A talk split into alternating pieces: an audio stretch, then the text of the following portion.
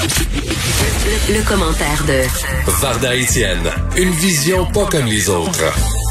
Bon là, c'est vrai, c'est Varda. Salut.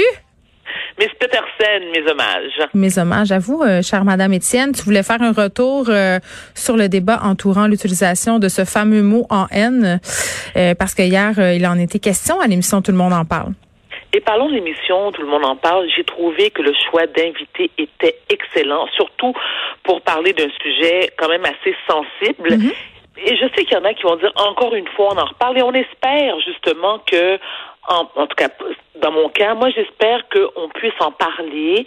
On en a parlé, toi et moi, Geneviève, la semaine dernière, mais dans le respect, question d'évoluer et de s'éduquer. Le choix des invités, bon, il y avait bien sûr Vanessa Destinée, il y avait euh, euh, comment il s'appelle encore? Euh, Émile, euh, Émile Nicolas. Émile Nicolas, il y avait Webster, et ce sont des membres de la communauté noire qui sont de, la communauté haïtienne aussi. Oui, je t'en prie. Mais il y avait aussi Ricardo Lamour, et on a notamment reproché quand même sur plusieurs tribunes à l'émission de n'inviter que des personnes qui avaient le même discours, voire même on leur a reproché leur militantisme. Mais moi, j'étais plus, j'étais plus ou moins d'accord avec ça. Moi, je suis pas d'accord du tout. Je suis pas d'accord du tout. Et je pense que Vanessa Destiné l'a très bien exprimé. D'ailleurs, ils n'avaient pas tous euh, la même opinion entourant l'utilisation du terme. Mais avant de, de parler euh, de ces invités-là, ce qui m'a beaucoup touché, moi, c'est le témoignage de la professeure euh, lieutenant Duval. Parce que, premièrement, j'ai senti, je l'ai senti très fragile avec raison. Elle était complètement déstabilisée. Encore une fois, avec raison. Je persiste et signe que cette professeure ne méritait pas du tout d'être sanctionnée. Et, de voir son, son numéro de téléphone et son adresse être diffusé sur les médias sociaux. Oui. C'est inacceptable. Mais ce qui est aussi inacceptable et déplorable selon moi, Geneviève, c'est que la direction de l'université n'a pas pris le temps de la rencontrer afin qu'elle puisse, elle, livrer sa version des faits.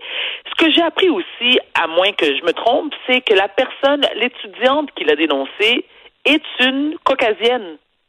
Donc, je me dis, attends une minute. Caucasienne. Qu'est-ce que tu veux montrer là? OK, bon, parfait. Je peux comprendre qu'il y a des caucasiens qui s'opposent à l'utilisation du mot nègre, parce que moi encore, je répète, je répète, je me permets de pouvoir mais toi, tu as le droit, ma chérie.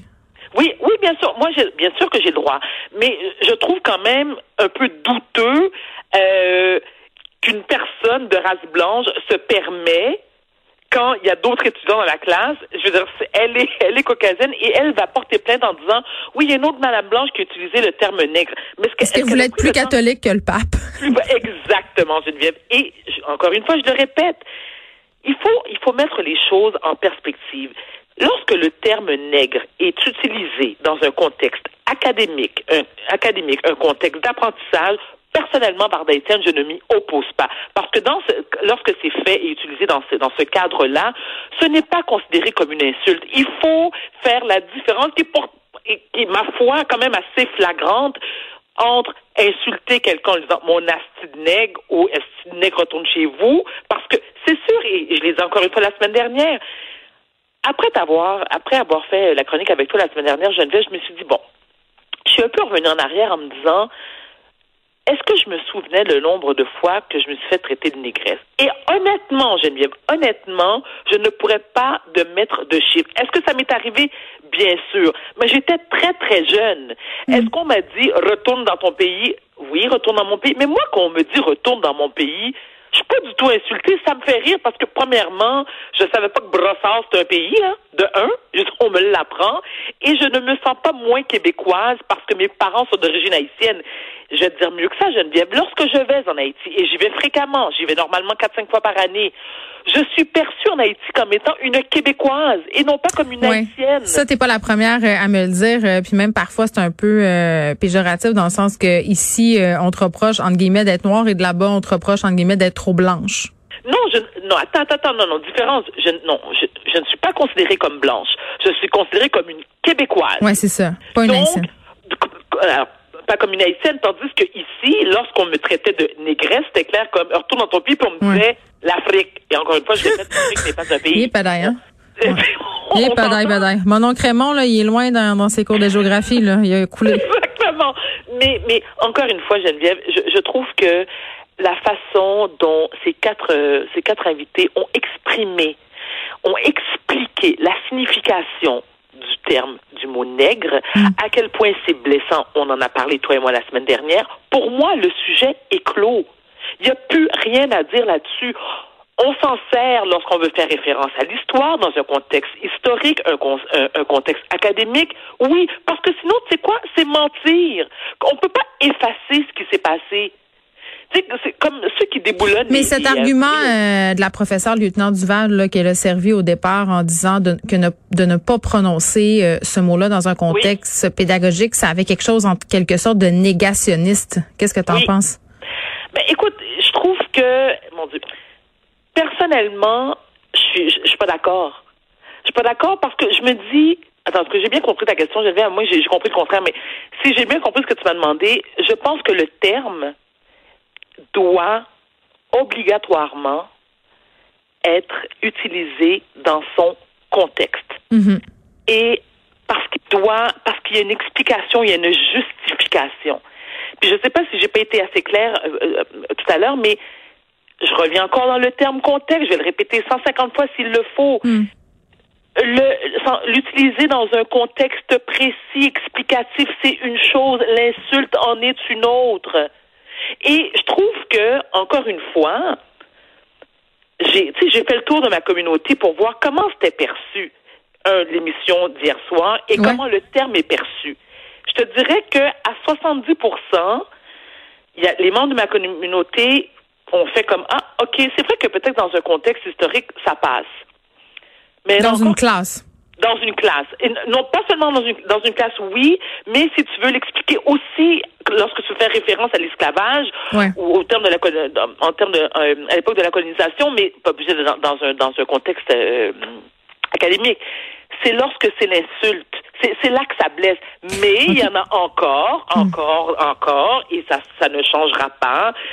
Ceux qui disent que non, il n'y a aucune excuse, il n'y a aucune situation qui te permet d'utiliser le terme nègre. Par exemple, euh, prononcer le titre d'un livre qu'il contiendrait ce mot-là. Ça, c'est acceptable ben, ou pas? Parce que moi, je me là, moi, je sais pas, là, avec tout la, la, le questionnement qu'on a. Moi, mm-hmm. au début de la semaine passée, là, j'étais de ceux qui disaient, écoutez, là, dans un contexte académique, puis le titre d'un livre, c'est le titre d'un livre, je vois pas mm-hmm. pourquoi je m'empêcherais de dire ce mot-là. Puis là, on dirait que je suis plus certaine, mais je sais pas vraiment pourquoi je suis plus certaine, mais on dirait que je suis rendue mal à l'aise. Mais alors, oh, bien sûr que tu es mal à l'aise, et on le comprend.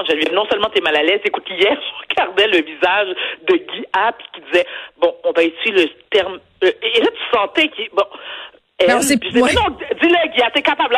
Dis-le, vas-y, dis-le. Mais je sais aussi qu'en le prononçant, il allait être, écoute, je veux dire, noyé dans les insultes. Écoute, c'est comment c'est les réseaux sociaux. Je t'apprends rien. Hmm. Mais est-ce qu'on peut assumer? Et c'est là le problème, c'est que les gens ont la difficulté à assumer la responsabilité d'utiliser le terme comme hier dans le cadre de l'émission Tout le hmm. monde en parle. Je veux dire, Guillaume devait l'assumer. C'est ce que Dany Laferrière a précisé aussi, hein, que ce mot-là appartenait à tout le monde, mais qu'il fallait assumer les conséquences de le prononcer. Ben, je te dis honnêtement, Geneviève, je veux dire, moi, je ne suis pas tout à fait d'accord avec Dany Laferrière. Tu te rappelles, on en a parlé la semaine dernière, mais j'invite les gens à lire l'excellent texte de Macacoto euh, qui a été publié dans le Journal de Montréal. Et, je pense que lui, moi, ma perception et ma alors lui, ce qu'il dit, c'est que euh, le terme nègre, il faut faire une différence entre le terme nègre et la négritude. La semaine dernière, je te disais, euh, Geneviève, que la négritude, euh, donc c'est un mot qui a été euh, inventé par Aimé Césaire et Léopold Senghor. Alors Léopold Senghor, les, les deux sont, sont, deux écrivains et intellectuels très respectés. Et eux, le terme négritude pour eux, ça, ça, c'est sa référence culturelle de toute l'histoire de la mhm. communauté noire. Tandis que le terme nègre, c'est lui qui est péjoratif. Donc, eux, ils s'approprient le mot négritude parce que clairement, ils l'ont inventé. Daniel Laferrière, moi, je suis un peu euh, je suis pas tout à fait d'accord avec son discours parce que lui il se dit bon ben écoutez c'est à nous de de de de de, changer si on veut euh, la perception du mot. Non Dani je suis désolée tu peux pas changer la perception du mot. Le mot est ce qu'il est. Le mot nègre on le sait tous surtout si tu es issu de la communauté noire, est un terme péjoratif qui est douloureux à entendre, qui est euh, euh, euh, non seulement il est, douloureux au terme autant physique, historique que mental. Parce que moi, dès que j'entends le terme nègre, je ne peux m'empêcher de penser à mes ancêtres, mm. à tous ceux et ceux qui ont, tous ceux et celles qui ont été lapidés, hommes, femmes et enfants. Il y a une connotation tellement rétrograde qui nous fait. je- tu sais, moi, j'y- pense et ça. Je te jure, Geneviève, je ne peux pas m'empêcher de penser à ce terme-là sans me sentir diminuée. Mais en contrepartie, je refuse de me l'approprier. Car je ne suis pas la négresse de qui que ce soit. Mes ancêtres non plus, bo- aussi l'ont été il y a fort longtemps. Ok. Et encore, oui, vas-y. Ben, euh, OK. Je, je m'ai bien enflammée quand je parle de ça. Non, mais je trouve ça super intéressant euh, de t'entendre, Varda, là-dessus. Puis, tu sais, je trouve que, sais, dans la discussion euh, cette semaine, beaucoup de personnes ont sans doute évolué dans leurs pensées. Puis, je trouvais qu'hier, euh, ça clôturait bien la discussion euh, qui pourrait être poursuivie par ailleurs. Là, chacun euh, est libre de parler ce qu'il veut, mais ça clôturait bien cette euh, cette discussion-là, si on veut, dans l'espace social. Donc, toi, pour toi, le fait d'avoir invité euh, Vanessa Destinée, euh, Ricardo Lamour, Émilie Nicolas et Webster, c'était Oui. une bonne idée. Tu trouves que ça a bien passé? C'est ce que je C'est comprends. une excellente idée et, et, et t'as regardé l'émission. Bien sûr, mais oui, ben oui, Vanessa en et- plus c'est une amie là, donc c'est bon, ben, sûr que bon, ben, c'est sûr que je l'ai regardé. Mais quelle jeune femme extraordinaire. Écoute, elle est d'une éloquence. Et- et- et moi, j'ai adoré l'entendre, mais t'as as pu constater, toi aussi, qu'ils n'étaient pas tous du même avis. Non, c'est ça, exactement. Donc Webster euh, est un petit peu plus, euh, je te dirais, plus conservateur. Puis moi, je, je respecte son opinion, il n'y a, il y a aucun souci là-dessus. Mais encore une fois, est-ce que euh, est-ce qu'il est nécessaire de le mentionner dans un contexte historique, académique, absolument. Est-ce qu'on devrait l'utiliser en, dans, dans les, dans, en 2020 pour insulter quelqu'un? Non, et c'était pas mieux non plus en 1804. Tu comprends? Mais je pense aussi qu'à un moment donné, il faut, il faut respecter c'est le terme que je cherchais. Il faut respecter la façon dont les gens issus de la communauté, communauté noire se sentent lorsque c'est tu, tu comprends? Il faut et- faire preuve de sensibilité. euh, de je pense que tu mets le, faut le pas bon mot. comparer. Tu sais, et il faut pas comparer parce que tu sais, lorsque Ricardo disait hier soir euh, sur le plateau, tout le monde en parle. Moi, ce que je n'admets pas, c'est lorsque les gens qui ne sont pas issus de la communauté noire devraient me dire comment me sentir quand ce mot-là est prononcé. Et je, et je me suis dit, bingo, c'est exactement ça. Mais c'est ça, moi c'était ça mon reproche aux malaise. C'est ça que j'essaie de t'expliquer euh, vendredi, puis on va se laisser là-dessus, Varda. Là, quand on avait une gang de chroniqueurs puis de chroniqueurs blancs euh, qui Oui. essayaient de, de, de dire si oui ou non euh, c'était acceptable ou pas d'utiliser ce mot-là dans l'espace public. Moi, je me sentais même mal à l'aise de faire des entrevues. Moi, j'ai invité euh, Dominique Anglade euh, justement parce que je voulais en parler euh, avec une personne non blanche. Tu sais, à un moment donné, c'est parce qu'ils font, on peut-tu les entendre au lieu de débattre entre nous. euh, tu sais, ça me rire. C'est comme quand on invite euh, des personnes même pour minces pour parler de grossophobie. Moi, je suis toujours tellement mal à l'aise. Tu sais, fait non, mais c'est vrai. Tu sais, à un moment donné, on peut-tu leur donner la parole euh, puis savoir justement puis les entendre ce que ça leur fait. Puis quand ils sont une gang à dire, ben moi, quand tu dis ce mot-là, je me- sens pas bien. Ben, Mais- t'as boire. Arrêtons. Mais, tu me permets, euh, tout à fait d'accord, mais un dernier mot, j'aime bien. Un dernier mot. Moi, je, je- ben, alors, une dernière phrase ou deux phrases. Vas-y.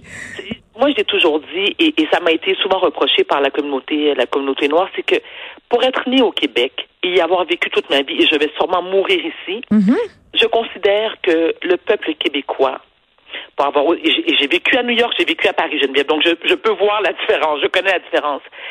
Et le peuple qui a le moins de problèmes et qui a une, je, vais le mettre dans le sens possible, Mais je comprends une tellement. facilité, Mais oui. a une, facilité d'acceptation des autres cultures qui est impressionnante. Mais c'est bien, donc posons-nous des questions. C'est bien. C'est tout à notre honneur de l'avoir, cette discussion-là, en ce moment. Ça- ben oui. Ça fait pas de nous des personnes racistes. Faut arrêter de mettre tout dans le même panier, puis que dès qu'on... C'est ça.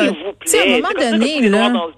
C'est Bon, demain, demain, un Varda Étienne répond à la question, est-ce que tous les Noirs euh, dansent bien et autres préjugés raciaux? Varda Étienne, merci. Merci, Geneviève, à demain. Bye.